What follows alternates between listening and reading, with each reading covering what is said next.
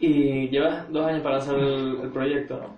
A ver, yo no diría para lanzar el tema, porque mm, digamos como preparación de todo. Yo también hice mi trabajo eh, a nivel mental, eh, digamos para solventar muchas movidas que te impiden hacer cosas, ¿no? Yo también me planteaba, eh, Dios, estoy loco, ¿no? ¿Cómo coño voy a hacer esto? Nunca he cantado, nunca he hecho nada de esto de forma profesional.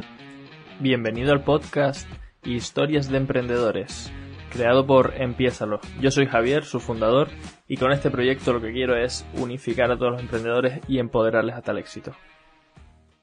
Hola a todos, bienvenidos un domingo más al podcast de Empiézalo. Hoy tengo el placer de presentarles a Andrés Dianes, es cantautor, y nada, bienvenido Andrés.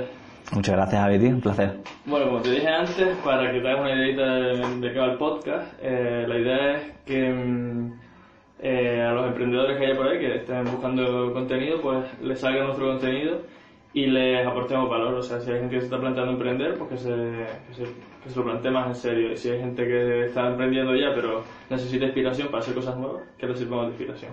Entonces, pues nada, quería dar tu, tu historia porque, bueno, tú estás en un sector que muchos denominarían bastante arriesgado. y nada, simplemente a ver si te puedes presentar tú mismo para que la gente sepa quién eres. Vale, pues nada, eh, un placer, Javi. Em, yo soy Andrés Dianes, soy eh, cantante y compositor. Soy de, Algeciras, gaditano. Y bueno, eh, digamos que mi proyecto ha arrancado hace, hace muy poco, como un año así, que decidí, pues digamos, dar el paso y, y venirme a esta isla, porque trabajaba en otra, en otra cosa completamente distinta. Pero un día dije, mira, em, la música es lo que, es lo que me apasiona, entonces pues dije, mira, vamos a intentar ir por aquí y apostar por un proyecto que al final es lo que yo quiero hacer y siempre quiero hacer. Y, bueno, ahora mismo estamos aquí. Este es el, pequeño home studio que me, que me he montado para, pues para componer los temas, para producir y en definitiva sacar el proyecto adelante. Porque en principio eres, eh, o sea, produces tu música y eres cantante, ¿no? ¿Te defines así como cantante o...? Sí, hombre, cantante porque al final canto mis propias letras y, y bueno, cantautor se le puede decir, ¿no? Porque escribo mis letras, pero también eh, produzco la música de, de las canciones. Entonces estoy un poquito tocando todo. Ahora mismo al final, eh, al empezar, estoy tocando todos los palos porque creo que hay que saber un poco de todo para, y bueno, si el proyecto arranca y funciona bien, pues ya iremos eh, delegando algunas cosas si se puede, pero bueno, por ahora todo. Como buen emprendedor es el hombre, el hombre orquesta, ¿no? Haciendo un poquito de todo para, para que salga para adelante. Claro. Y cuéntanos un poquito, porque antes dijiste que estuviste, estabas trabajando en una cosa que no tenía nada que ver con, con esto. ¿A qué te dedicabas antes? Pues antes yo, o sea, solía vivir en Budapest, en la capital de Hungría, y allí estuve cuatro años eh, trabajando en una, en una empresa multinacional de estas gigantescas bueno, antes de nada, yo estudié Derecho. Eh, es flipante en realidad, ¿no? El cambio.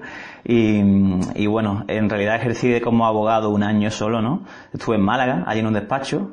Nunca me gustó, la verdad, el, trabajo, pero me permitió o me abrió la puerta al, al trabajo este que encontré en Budapest, ¿no? En la multinacional que no ejercía de abogado, pero en cierto modo hacía como coordinador de diferentes abogados en diferentes países, ¿no? Y la verdad que era un curro bastante, mm, se llevaba muy bien, tenía un buen sueldo y tenía una buena vida. O sea que en principio, a pesar de no estar haciendo lo que, lo que me apasionaba, era un curro que me, permitía tener una buena vida, viajar, conocer gente, que al final, y disfrutar, que al final se trata siempre de disfrutar. ¿En qué empresa era cuando estabas ahí en eh, Pues la empresa era IBM.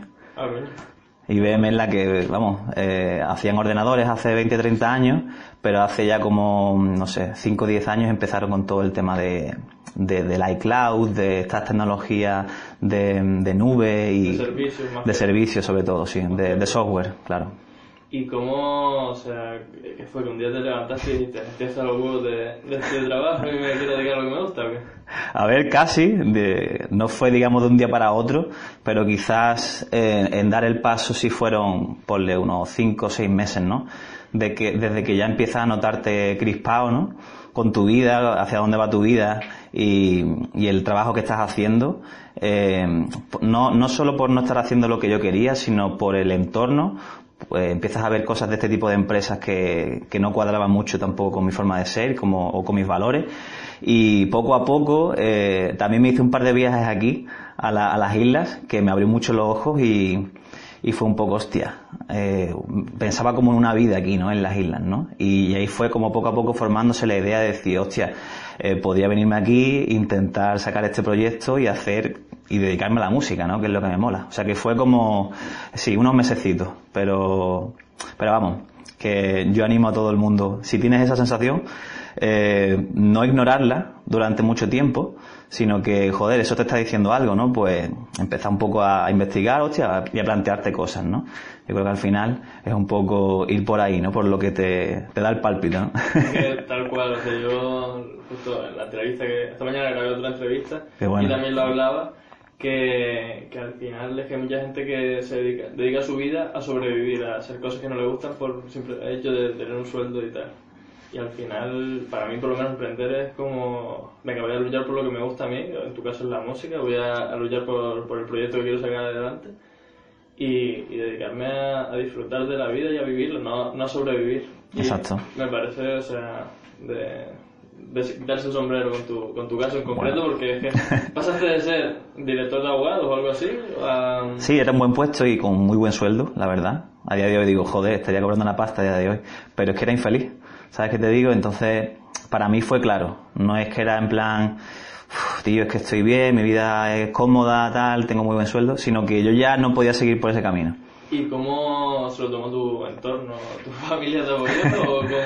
No, hombre, no, mi entorno eh, más cercano, eh, mi familia, obviamente, apoyándome desde siempre. O sea, mi madre es artista, mi madre es pintora. Hay muchos artistas en mi familia, entonces eh, decirle a mi madre que, mira, que, dejo ahora esta empresa y que, y que voy a ser, voy a ser músico, ¿no? Voy a ser cantante. Obviamente de primera es que te impacta, ¿no? Pero que siempre al momento ya apoyándome y, porque me veían que estaba feliz, ¿no? Que es que era lo que tenía que estar haciendo. Entonces eso se nota.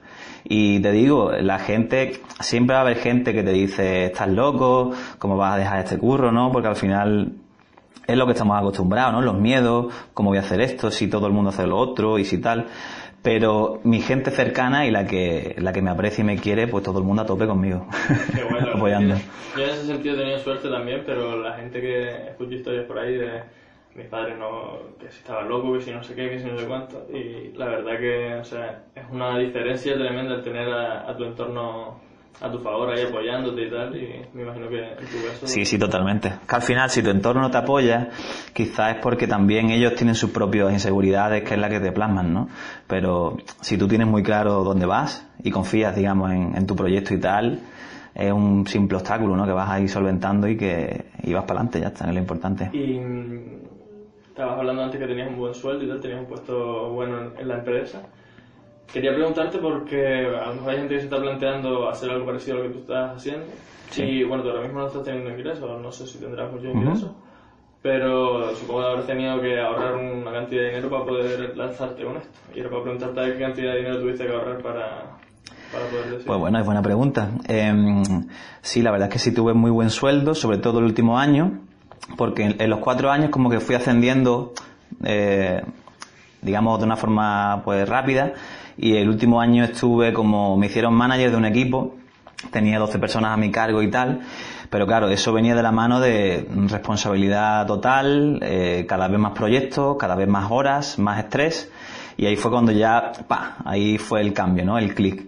Y mm, en cuanto al sueldo, pues, eh, bueno, ¿me has preguntado el sueldo o lo que, lo que necesito ahorrar, no? Exacto. Pues, no, no, no, el sueldo sí, eran unos 3.000 euros. Y, y aparte en, en, Hungría, en Budapest, que allí digamos el coste de vida es un poco más, más barato. Eh, y al final te digo, pude convalidar mis años trabajados allí, eh, traérmelos a España y tener derecho a paro. O sea que estuve cobrando el paro durante año y medio. Ah, porque, o sea, llevas ya más, más tiempo, o sea, antes de estar aquí en Canarias, estabas ya, ya empezaste con el proyecto de la música. Eh, bueno, fue volver, ya lo estaba como planteándolo y aquí fue, digamos, ya arrancarlo, ¿no? Pero que mm, entre que volví de Budapest y me vine aquí pasó poco tiempo. Entonces yo he estado cobrando el paro un año y medio, cobrando el paro y al máximo, ¿no? Los, mil euros que son. Y, después sí, me trae unos ahorros que serían, pues no sé, no recuerdo exactamente, pero bueno, que me ha dado bastante para estar dos años, digamos, preparando y gestionando todo para arrancar el proyecto. Y porque llevas dos años para empezar a para lanzar tu primer tema que salió hace dos semanas o, así, que por cierto, en el enlace en la, en la descripción y en las tarjetas y tal, pues es un tema que está bastante guapo. Gracias. Y llevas dos años para lanzar el, proyecto, ¿no? A ver, yo no diría para lanzar el tema, porque mm, digamos como preparación de todo. Yo también hice mi trabajo eh, a nivel mental. Eh, digamos, para solventar muchas movidas que te impiden hacer cosas, ¿no? Yo también me planteaba, eh, Dios, estoy loco, ¿no? ¿Cómo coño voy a hacer esto? Nunca he cantado, nunca he hecho nada de esto de forma profesional. Pues también aproveché, me apunté a unas clases de canto, eh, hice varias formaciones, toqué mucho instrumentos, guitarra, piano. Entonces estuve como trabajándome un año a nivel vocal, a nivel de instrumento, para sentirme más confiado de, de, de arrancar, ¿no? Y igualmente pues el dinero que me traje ahorrado pues adquirí digamos pues el equipo que tengo el piano el, portátil el micro todo y fui empezando a, aprender de producción musical entonces eh, este ya como es, o sea, el primer tema es como el, la primera gotita que sale, ¿no? Después de haber trabajado durante un tiempo. ¿Sabes? Eh, entonces, eso, año y medio ha sido de, formación, de preparación a nivel mental y, técnico, ¿no? De, instrumentos y, vocalmente. Y mm, sobre todo a nivel mental, ¿cómo te estabas formando? ¿Estabas leyendo libros o estabas con una psicóloga, con una mentora, con o cómo lo hacías? Pues mm, hice de todo un poco. Eh, a mí siempre me ha interesado eh, la neurociencia, por ejemplo. Eh, empecé a leerme un par de libros de neurociencia, también un poco, hay muchos libros súper potentes, ¿no? De desarrollo personal que te ayudan a cualquier persona, ¿no? En cualquier sentido. Un poco de meditación también siempre he hecho. en fin, yo siempre he sido de mentalidad positiva, o sea que no, no he necesitado un trabajo extra, ¿no? Pero que, sí, digamos que meditaciones, libros, formaciones online, un poco de todo hecho. Qué guay, qué mm. guay. La verdad que a mí ese mundo no lo conocí, de hecho mi entorno solía criticar mucho el tema del desarrollo personal y así. Y cuando empecé a leerme libros así, los siete hábitos de la gente altamente efectiva o cosas así, no sé si lo conoces, dije, coño, pues que al final es interesante, o sea, intentar conocerte a ti mismo claro. es súper bueno. Es que yo creo que ahí hay un, hay un error, digamos, en, en, la gente, ¿no? Que el hecho de que tú estés leyendo un libro de desarrollo personal ya te están tachando de que pues puedes tener un problema psicológico o que estás cogido de la cabeza, pero es que en cualquier libro de esto te vas a llevar cosas buenas, ¿sabes? Tú no tienes que estar mal para leer un libro de este tipo, ¿sabes? Al contrario, te vas a llevar cosas buenas. Igual que, igual que con ir a la psicóloga, que todavía hay claro, claro. tu pareja psicóloga, que de hecho es mi psicóloga, y todavía hay gente que piensa que el psicólogo es loquero. sí, sí, sí, totalmente. Pero, tío, eh, lo bueno es que estamos avanzando en ese, en ese aspecto cada vez, cada vez es más normal, por lo que yo veo, ¿no? La gente va de forma más natural al psicólogo, la gente se, se educa o se forma en diferentes campos que antes eran como más tabú y qué tal, y se habla, y hay más diálogo y, se ve que la gente está más preparada. O sea que en ese sentido yo chapo. ¿Cómo, si alguien quisiera hacer lo que tú hiciste, lanzarse a la piscina y dedicarse, por ejemplo, a la música, ¿qué le recomendarías que hiciera antes de empezar? O sea, la música en concreto, ¿no? Sí, en tu caso, por ejemplo, si yo quisiera dedicarme ahora a ser cantautor, ¿qué me dirías que hiciera primero? Hombre, lo primero es tú creerte que lo que haces, eh, primero que te gusta a ti, ¿no? Que tú confíes en ello y que mm, también hacer una especie de comprobar si la gente tiene, tiene buen rollo contigo, ¿no? Cuando cantas o cuando tocas, ¿no? Siempre te vas a ir a cantar a un sitio y empiezas a pegar gritos y chillillos y la gente se va del sitio, pues, a ver, hay que un poco fijarse en las señales, ¿no? Pero al menos de primera saber que tú disfrutas haciéndolo. Eso creo que es súper importante. Y bueno, ver un poco la respuesta ¿no? que tienes también con la gente. Eso es lo primero. Eh, después, formarte a tope eh, tienes que ir a, explotar pues sobre todo tus puntos que son ya buenos intentar pues llevarlos a, otro nivel no y trabajo tío. Es que al final es la parte tienes que tener talento un poco no que eso es muy importante y, trabajo trabajo y trabajo. Es lo típico que se dice pero es que es así. Es tal cual o sea como lo estás definiendo yo no lo veía así tanto pero como lo estás definiendo y tal eh, dedicarse a la música es emprender, o sea, el arte es, emprendimiento. O sea, al final, total, total. formación continua, desarrollo, eh, probar ideas y a ver si el mercado las capta bien y, claro. y empezar a funcionar. Qué guay. Totalmente. ¿Y mm, el sector de la música? ¿Cómo, o sea, ¿cómo funciona el sector? Tú ahora mismo haces todo, pero lo normal, lo normal es que tengas un manager o algo así, que tengas una productora, que tengas un no sé qué, o cómo es. Pues el sector ha cambiado totalmente porque digamos que eh, la, forma tradicional ¿no? en la que una banda o, o, un artista se da a conocer y empieza, digamos, a escalar en la industria, pues antes era a través de un manager, ¿no? Eh, tú necesitabas un manager que era una persona física que pues nada, hacía de todo, el trabajo de manager de toda la vida, de contratar lo de los, eventos, los locales, de los conciertos, venta de discos y tal, ¿no? O sea, antes básicamente un artista vivía de eh, los conciertos, que digamos que eran la, los ingresos así más potentes, eh, y los discos, ¿no? A menos que después cualquier, cualquier cosa que pudiese vender, el merchandising, ¿no? Pero básicamente eso. Y a día de hoy pues ha pegado un cambio brutal.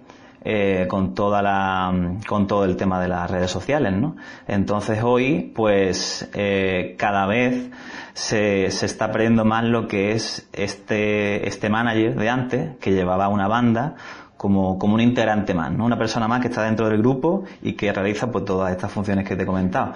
A día de hoy ya es eh, diferente, ya es hay una figura que mm, se le está llamando e-manager ahora y que esta persona pues gestiona eh, proyectos de, de, artistas y bandas desde de, por internet, ¿no? Por, a través de las redes sociales y no tiene que ser únicamente exclusivamente para, para esa banda, sino que quizás puede realizarlo para muchas, ¿no? Entonces, ¿cómo ha cambiado? Que a día de hoy yo estoy haciéndolo todo porque primero desde cero es, la, es lo que me queda, ¿no? Eh, yo no voy a esperar ahora mismo a que, porque nunca va a llegar una discográfica o va a llegar un manager de toda la vida a llevar mi proyecto, al menos por ahora, ¿no? Yo ahora mismo tengo que aprender todo esto a, desde la producción y la composición de las canciones y los temas a crear los vídeos, a crear los contenidos por las redes sociales y después yo con mis propios medios hacer que esos contenidos pues lleguen al, al público, al público que yo quiero que lleguen, o gente que, que quizás es afín a, al tipo de música que yo hago, ¿no? Entonces, a través de estas herramientas que tenemos a día de hoy, pues se puede hacer llegar esos contenidos o, esa música a la gente que tú quieras. Entonces, a día de hoy es eso, es trabajar a tope la, las plataformas y las herramientas que nos ofrecen en las redes sociales. Y por lo que dices, formación, lo que hablamos antes, formación continua, ¿no? Porque tienes que distribuir, tienes que producir, tienes que gastar, tienes que escribir. Totalmente, es que al final no sé cuántos cuántos papeles o cuántos roles tienes que hacer, pero todo, ¿no? Porque al final eres hasta diseñador, ¿no? Vídeo, imagen, texto, sí. tienes el copywriter, marketer, de todo, ¿no? Están saliendo las estos roles a día de hoy, ¿no? Pues tienes que hacer todo eso. Qué y también antes de la entrevista estuvimos hablando del tema de la monetización y tú me estuviste contando el tema del e-manager y tal, que te habías hecho una formación ahora sobre este tema. Sí. Porque tu intención es monetizar esto cantando en, en conciertos o cómo tienes pensado monetizar tu proyecto. Pues también muy buena pregunta. Eh, hombre, en principio yo ahora estoy buscando y estoy apostando en que mi, mis propios temas, mi música, eh, llegue al público, ¿no? Entonces, pues que los vídeos, que las canciones tengan streaming, tengan visualizaciones y a través de eso conseguir entrar en, locales y poder cantar y tocar en, en, en sitios, ¿no? En locales. Eh, entonces, en un principio, eh, los ingresos entrarían por ahí, ¿no? En el tema de hacer bolos. Yo ahora mismo estoy muy enfocado en eso, en hacer mucho contenido y mucha música con el objetivo de poder tocar, que al final yo como músico y artista lo que más me motiva es tocar. Llegar a un festival, por ejemplo, sería algo brutal, como un objetivo muy, muy potente, ¿no? Entonces, yo ese es el, uno de los objetivos que tengo. Eh, eso es por un lado, los bolos, después tienes todo el tema de, bueno, el streaming, eh, YouTube, eh, Spotify, pagan muy poco, muy poco, tienes que tener mucha, muchos millones de, de streaming, ¿no? Para, para tener beneficios, pero bueno, es otra vía de ingreso eh, después, a día de hoy también se está desarrollando mucho el tema de, de eventos. Eh, una vez que ya tienes una audiencia y un, un tipo de público que quizá eh, no se le interesaría algún evento con un artista, con una banda eh, diferente, ¿no? Como un evento eh, de 30 o 40 personas en un local, en un restaurante, en el que tú... Algo así. Sí, como algo más exclusivo que no es solo un concierto, sino que quizás si mira, eh, a ti te gusta, yo qué sé, te gusta la música, te gusta la, mm, la comida japonesa, el sushi, ¿no? Y eres músico, pues podrías hacer un evento como para mezclar esos, esos elementos, ¿no? Eh, la música y, la, y el sushi. Y invitas a esos fans que tengas, que también le mole el rollo, a un restaurante japonés, se come sushi, después haces tus temas y, y estás con ellos una tarde, ¿no? Entonces como, eso es otro tipo de... de... ¿Eso te lo planteas o por ahora eso no? No, no, sí, yo estoy abierto a todo. Yo la verdad que en eso no me cierro para nada. Pero ahora mismo, sobre todo, como he empezado hace muy poco, estoy un poco eh, intentando crear, pues, eso, una audiencia y, y, conseguir que música llegue a gente que de verdad disfrute de la música. Yo creo que eso viene un poco más, un poco más tarde. No, no es que sea así, pero yo pienso que, que eso vendría un poco más, más adelante. Okay. Bueno, estamos hablando del tema de la monetización y ahora quería que habláramos un poquito sobre el, tema de diferenciarte, porque al final en la música hay mucha competencia, ¿no? Cualquiera, ahora mismo cualquiera puede producir una canción y colgarla en YouTube, pero al final son estas, estos matices que te, que te hacen diferente los que te hacen destacar, ¿no? Y quería que contaras un poquito cómo te quieres diferenciar tú y cómo crees que la gente podría saber cómo diferenciarse. Vale, pues empezando por la segunda, ¿no? Que es más quizá más, más rápida, pues básicamente diferenciarte no es aportar esa, eso que te hace a ti único, tío. Es lo que tu propia característica, tu propia esencia, sin forzar siempre, tío. Yo creo que lo que te saca natural, como comenté antes, en donde estés cómodo y que, y que lo disfrutes. Al final, quiera que no, eso la gente lo va, lo va a captar cuando le va a transmitir y, y, no hay que forzar ni ponerse historias encima, es saca lo que tengas, tío, y, y es casi, si no hay nadie, no hay nadie igual, tío, naturalidad y, y eso, esfuérzate en sacar o en potenciar lo que te sale bien. No intentes maquillar eso que lo tienes a regular y que te cuesta más, apuesta a tope por lo que te sale bien ya. ¿Y en tu caso cómo te diferencias? ¿Qué, qué cosas son las que te caracterizan? En la música, ¿no? Pues bueno, eh, al final, eh, digamos que tanto en la música como en las letras o digamos el, o el entorno, ¿no? Yo intento plasmar en mi proyecto musical, pues todo, todo este proceso que yo estoy viviendo. O sea, el proceso desde dejar un trabajo estable y con un sueldo eh, potente para empezar un proyecto que implica pues superar ciertos miedos, apostar por un por, lo que tú quieres hacer, eh, motivarte y no sé, luchar por eso que quieres conseguir. Entonces hablo mucho de eso en mis letras, ¿no? Intento plasmarlo y, pretender que, que ese mensaje le pueda ayudar a la gente y no solo para la música, no intento que me mola mucho que la peña se arriesgue a hacer lo que le mola y no pegarte toda la puta vida rayado y cómodo, ¿no? En plan, no estoy tal, eh, estoy de una putada, pero como estoy cobrando mi sueldo y tal, pues no me muevo. Pues tío, de jódete, cabrón, después no te quejes. Es que es súper guay, o sea, esa filosofía que quieres tú transmitir y tal, es súper guay porque con los emprendedores va tal cual, o sea, eh, por lo menos desde mi punto de vista. Yo intento transmitir eso también, el, tío, deja de quejarte y, y empieza a hacer cosas para cambiar lo que no te gusta. O sea, es que está en tu mano el mirarte a ti. O sea, dejaste de ser abogado cobrando, bueno, dejaste de tu trabajo cobrando 3.000 euros para dedicarte a la música y por ahora sin, sin cobrar un duro, o sea, solo por vocación y buscando la forma de... Claro. Que, que además tienes una buena actitud porque no es, me acabé de ser músico, hago canciones y ya está, sino te vas formando, viendo las formas de, de monetizar la pasión que tienes y tal. Claro. Es súper guay, ¿eh? O sea, a mí me parece alucinante lo que estás haciendo. Bueno, tío, muchas gracias, Joé. Y si quieres, para un poco también hablar de la parte musical, eh, la forma en la que yo me diferencio ¿no? dentro de la música, eh, estoy haciendo un poco como estoy probando tipos de géneros, ¿no?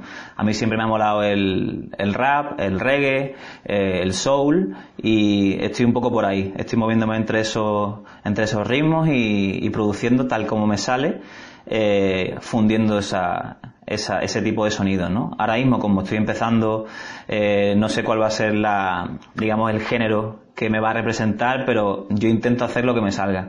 Y como te comenté antes, si haces lo que te sale, eso es lo que va a transmitir y, y se nota que no está, no está artificialmente hecho ni con un objetivo de conseguir. Yo ahora mismo estoy haciendo la música que, que me sale de dentro y siguiendo estos ritmos que me molan y espero que apostando por ahí también cale en, la, en el público.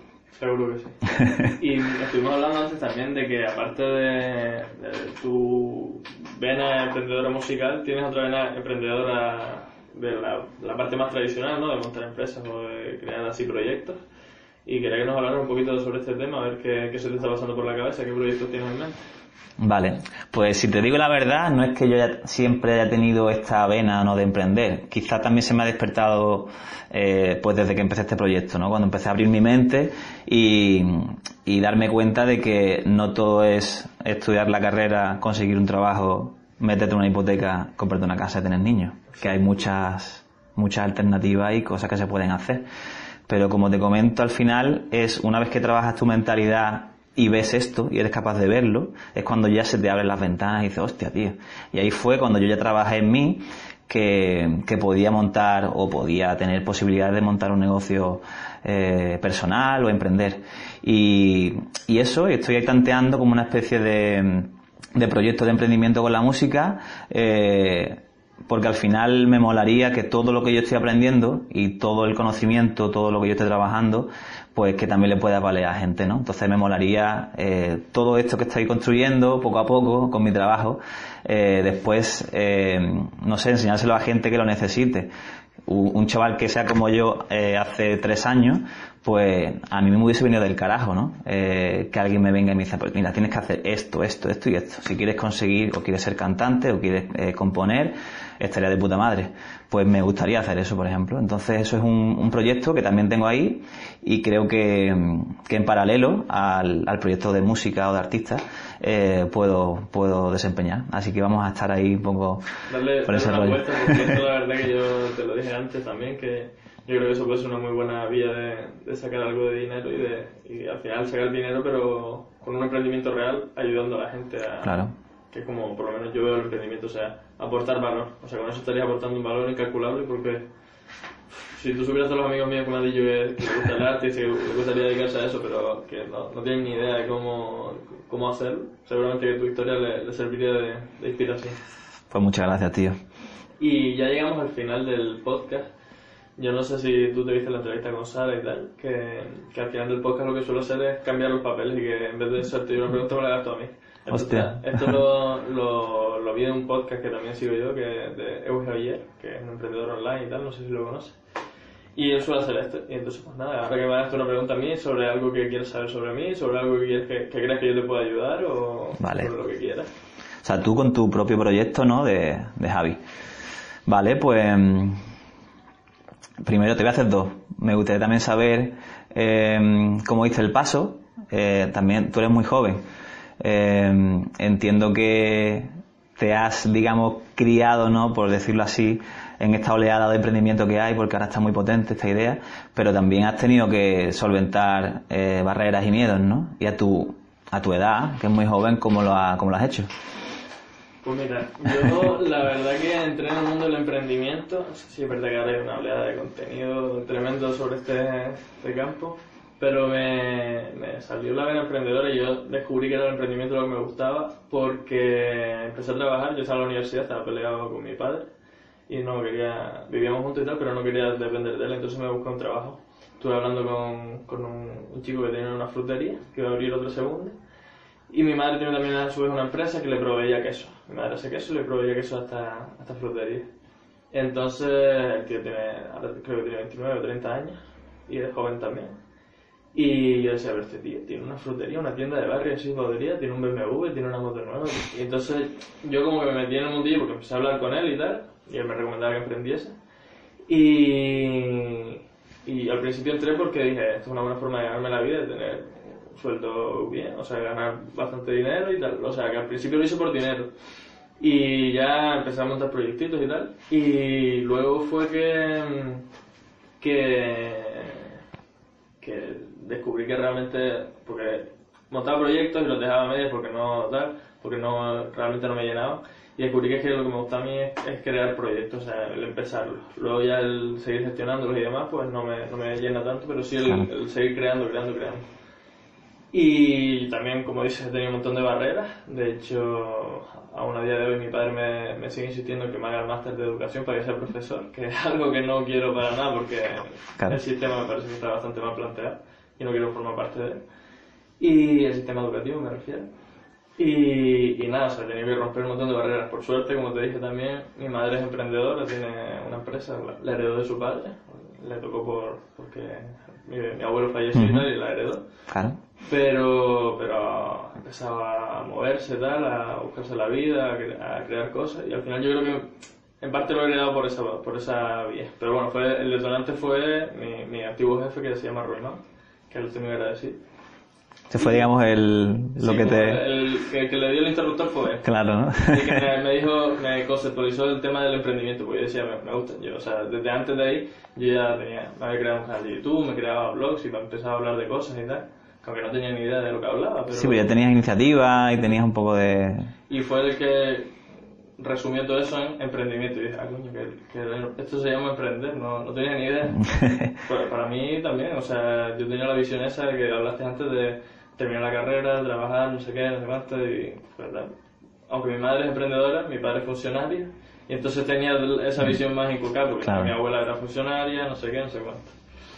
Y, y nada, eso. ¿Y qué, qué otra pregunta tenías? Que...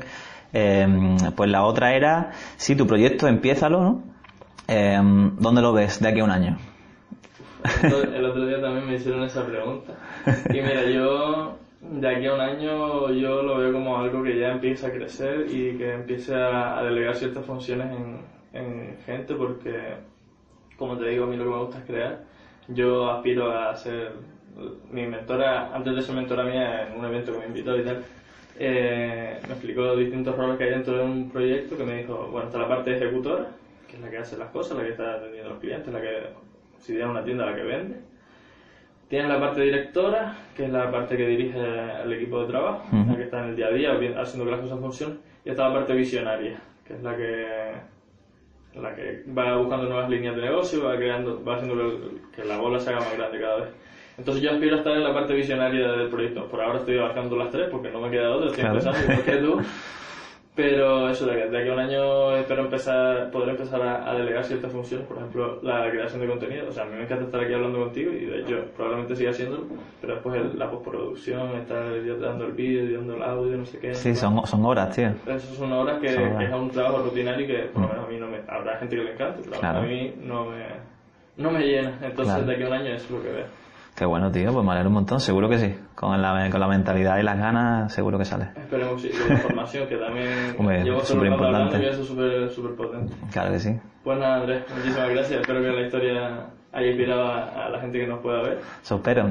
Y, y nada, como dije al principio, tienen en la descripción, el, y bueno, les saldrá por aquí por las tarjetitas el enlace a- al vídeo de Andrés y a todas sus redes también, para que le echen un vistazo, que la verdad que la música que hace eh, es un placer para los. Pues muchas gracias, tío Javi, un placer. Y nada, un saludito a todo el mundo. Nos vemos. Bueno, adiós, adiós. Chao, chao.